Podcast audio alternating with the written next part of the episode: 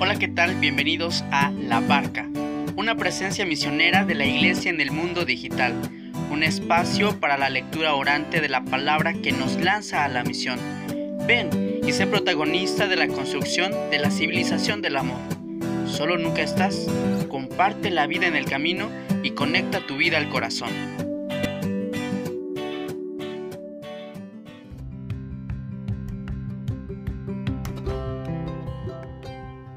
Sexualidad.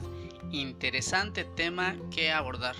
Hola, ¿qué tal amigos? Te saluda tu amigo Miguel Betancourt. Bienvenido a este podcast de la barca, ya en la segunda temporada donde queremos nutrirnos de la palabra de Dios y ser la iglesia que hace camino juntos. Estas grabaciones, te repito, quieren ser una presencia misionera de la iglesia en el mundo digital. Y ahora nos encontramos abordando algunos temas que tienen que ver con la dimensión humana de la persona. Un episodio, bueno, pues no es suficiente para hablar de la sexualidad. Sin embargo, te invito a que me escuches. No sé cuáles sean tus expectativas tan solo con leer el título, así que te invito a seguir profundizando y a buscar siempre la verdad, sobre todo cuando se trata de tu vida y de tu proceso. Fíjate que constantemente la sexualidad ha sido causa de muchos sufrimientos y culpas. Para muchos es tema de confesionario, para otros de reserva total o de vergüenza, en parte porque se le ha reducido a lo genital y porque ha sido vista y transmitida como algo negativo y peligroso. Sin embargo, la realidad implica horizontes mucho más amplios.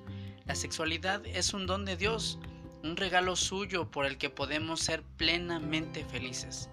Gracias a Dios, también ya son muchas personas y cada vez son más las que van saliendo del tabú.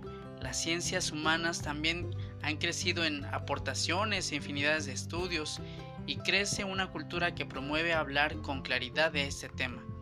En esos minutos que tengo, quiero invitarte a conocer y amar tu sexualidad para que viviendo plenamente tus afectos y tus demás relaciones humanas puedas dar vida, ser fecundo. Solo desde el aprecio podrás vivir plenamente la sexualidad. Si quieres conocer más sobre el tema, bueno, pues te invito a un estudio de la moral de la persona, haciendo un recorrido sobre qué dice la Sagrada Escritura, los padres de la Iglesia y el magisterio actual. Una primera recomendación que quiero hacerte es leer Sexualidad Humana, Verdad y Significado del Pontificio Consejo para la Familia, publicado el 8 de diciembre de 1995. Repito, tú lo puedes googlear y encontrar en la página de vatican.va.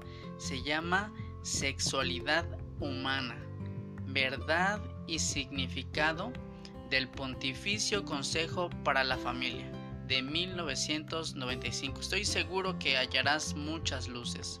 Y es que realmente es interesante hablar de sexualidad, sobre todo ahora, ¿no? Frente a algunas posturas que han tomado fuerza actualmente.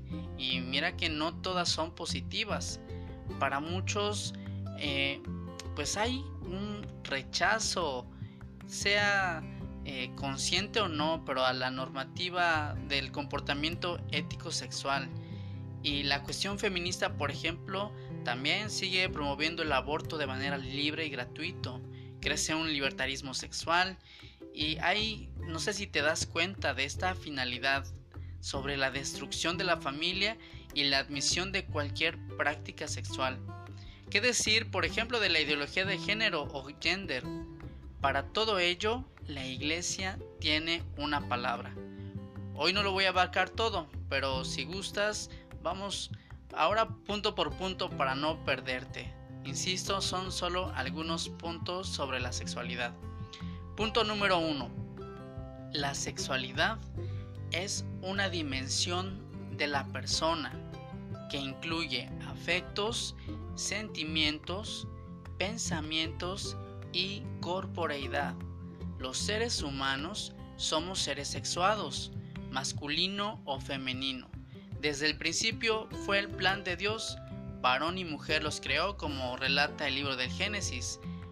Alteridad y complementariedad están ahí en el fondo. Hay quienes afirman que hay tres componentes del sexo biológico, los cromosomas, los genitales y las gónadas. Otros hablan hasta de siete elementos que componen el sexo. En lo personal, considero que hace una falta, hace falta una claridad de conceptos. No podemos reducir la sexualidad a la genitalidad y esta a su ejercicio. No es lo mismo sexo que sexualidad. No sé qué conceptos tengas tú, por ejemplo, de identidad sexual, de identidad de género, de rol sexual, preferencia sexual, orientación sexual. Son varios términos que pueden dar vueltas en la cabeza. Yo te recomiendo ampliamente un libro que se llama Sexoterapia Integral. Es de Álvarez Gallou, un experto en la materia, fundador y director general del Instituto Mexicano de Sexología. Fíjate, además es orgullosamente mexicano, es veracruzano me parece. Por fortuna puedes hallar en PDF o en, internet. Eh, o si no, mira, pues tú contáctame por las redes sociales y con gusto te lo comparto. Este libro que se llama Sexoterapia Integral de Álvarez Gallou. Temas como la ideología de género, de veras que se pueden esclarecer desde sus raíces cuando tenemos, fíjate, la información cierta correcta y precisa. Vamos al punto número 2. La finalidad de la sexualidad es el amor. La sexualidad es energía, es un impulso que nos lanza a establecer un vínculo con la otra persona. Claro está, mucho tiene que ver que somos hombres o mujeres. En el fondo eh, está el cómo nos relacionamos y cómo nos donamos. Esta es la finalidad de la sexualidad, ser un don para el otro. Y aquí hemos de destacar dos cosas. Una, el amor conyugal entre un hombre y una mujer que se unen por el sacramento del matrimonio y que ejercen plenamente su donación mutua de la sexualidad. Y dos, que ese ejercicio de la sexualidad en el amor conyugal está abierto a la vida desde una paternidad responsable. Ya Pablo VI aborda la finalidad de este acto conyugal que es exclusivo y legítimo entre los esposos y habla Pablo VI del principio unitivo y procreador. Así les llamó. Si estás interesado, puedes leer Evangelium Vitae, una encíclica que va más allá de la postura de la Iglesia ante los métodos anticonceptivos, aunque también es una de las encíclicas más criticadas a la Iglesia, justo porque toca temas de sexualidad y de los métodos anticonceptivos. Vamos al punto número 3. La sexualidad cristianamente vivida ha de reconocer, como ya dijimos, que es un don de Dios. Ahora bien, el modo que la iglesia propone la luz de la redención de Cristo es la vivencia de la castidad. ¿Qué es eso de castidad? Bueno, puedes revisar el Catecismo de la Iglesia Católica a partir del número 2338. Ahí habla qué es la castidad y cómo vivirla. La castidad es la virtud por la que se modera la atracción de los placeres, se asegura el dominio de la voluntad y se procura el equilibrio del uso de los bienes. Aquí entrarán dos otros temas, no sé, como el pudor, la continencia, etc.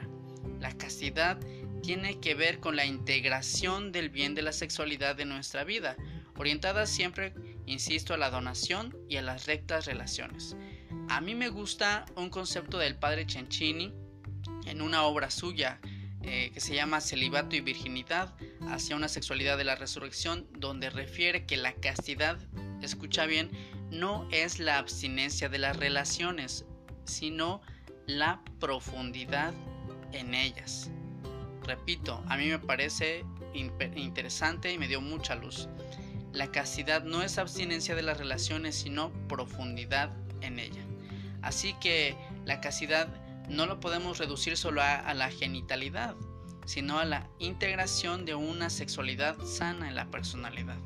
Hay temas que de verdad darían para otros episodios, como son las llamadas faltas a la castidad, temas delicados, recurrentes, de los que podemos tener muchas dudas. Aquí se encuentra la lujuria, que podemos definirla como una satisfacción desordenada del apetito sexual y otros vicios y actos contrarios a la integración de la sexualidad. Aquí se puede encontrar la homosexualidad, la fornicación, la masturbación, pornografía, incesto, relaciones prematrimoniales, adulterio, etc. Tú puedes buscar en el Catecismo de la Iglesia Católica y asesorarte con un sacerdote si es que deseas o necesitas claridad en alguno de estos puntos. Vamos con el punto número 4. Siguiendo el cómo vivir plenamente la sexualidad, pues claro, es necesario abordarlo siempre desde un horizonte vocacional. Ya mencionábamos el amor conyugal, es decir, el matrimonio. Ahora bien, también existen otros caminos como la virginidad consagrada y el celibato ministerial, una opción de renuncia a un amor exclusivo por el reino de los cielos. Ya lo planteaba así Jesús en el Evangelio de Mateo y del que podemos seguir recomendaciones de los consejos de San Pablo en la primera carta a los Corintios capítulo 7. Si quieres saber más sobre el tema, puedes consultar estas citas bíblicas. Y vamos por el último punto, eh, una educación de la sexualidad, una formación en el amor. Es que sobre todo en los últimos documentos del magisterio de la iglesia se está proponiendo una educación en el amor, en la donación. Está muy claro, por ejemplo, en Amoris Leticia, un conocimiento más integral de la sexualidad. Y aquí el tema de la familia es de vital importancia, pues la familia es aquel lugar donde se aprende, donde se experimenta, donde se va desarrollando esta dimensión de la sexualidad de la persona. Hay mucho que decir de la educación de la sexualidad, una formación en el amor. Amigo, hoy no hay música, vamos cerrando este episodio a la luz de la palabra. Yo quisiera invitarte a revisar los capítulos del 15 al 17 de Levítico. Ahí eh, se encuentran normas de la pureza. Si gustas también puedes revisar Romanos capítulo 1 versículos del 18 al 32. Ahí se encuentra una lista de pecados y eh, pues llama la atención algunos pecados sexuales. Esto te lo recomiendo no con el afán malinterpretado de vivir con rigor puritano nuestra sexualidad, sino para escuchar de Dios su propuesta al don que Él mismo nos quiso regalar. Si sientes que algo no marcha bien con tu sexualidad, el primer paso es identificarlo, reconocerlo y después pedir ayuda. Te invito a que ores a Dios tu propia situación. Él conoce tus luchas, y hablando justamente de luchas, lo hago a propósito para decir que la vivencia de la castidad no es solo un ejercicio de la buena intención, se requiere voluntad y hacerse ayudar de otros medios. Mucho cuidado con no ser escrupuloso. Recuerda, vivir la castidad es vivir la donación, vivir el amor. Tal vez has buscado en lugar equivocado el donarte. Tal vez te cuesta donarte. Entonces, pues es tiempo de ser redimido por el amor de Cristo, que hace nuevas todas las cosas. Solo así podremos amar eficazmente, como dice mi eslogan, conectando la vida al corazón. Así que amigo, ten esperanza, fuerza y constancia, claridad y caridad con tu sexualidad y con la sexualidad de los demás. El sexto mandamiento dice no cometerás actos ni deseos impuros. Estoy seguro que cuando amas con toda libertad, muy lejos te apartas de obrar en el pecado. Y si te hace falta cambiar de dirección, ten ánimo. Llevaron a Jesús una mujer que había sido sorprendida en el mismo acto del adulterio. Y Jesús, ¿qué crees? No la condenó. Levantó su dignidad aplastada, exhibida y herida. La perdonó y le dijo, vete y no peques más. ¿Dónde están los que te acusan? Esa pregunta quiero que llegue a tu corazón al finalizar este podcast. ¿Dónde está quien te acusa? A veces somos nosotros mismos quienes recriminamos nuestra sexualidad. Amigo, si Dios ya nos perdonó, perdonémonos nosotros mismos. Última recomendación, te lo prometo, esta vez si ya es la última lectura que te dejo como tarea, te recomiendo consultar las catequesis de Juan Pablo II que se llama Teología del Cuerpo. Son 130 catequesis. Seguro que también eh, en ella encontrarás un tesoro para vivir con plenitud tu sexualidad. Me despido antes de, de dejarte más lecturas. Sígueme en las redes sociales como arroba peregrino misionero en Instagram y en Facebook como Miguel Betancourt. No lo olvides, conecta tu vida al corazón. Hasta la próxima.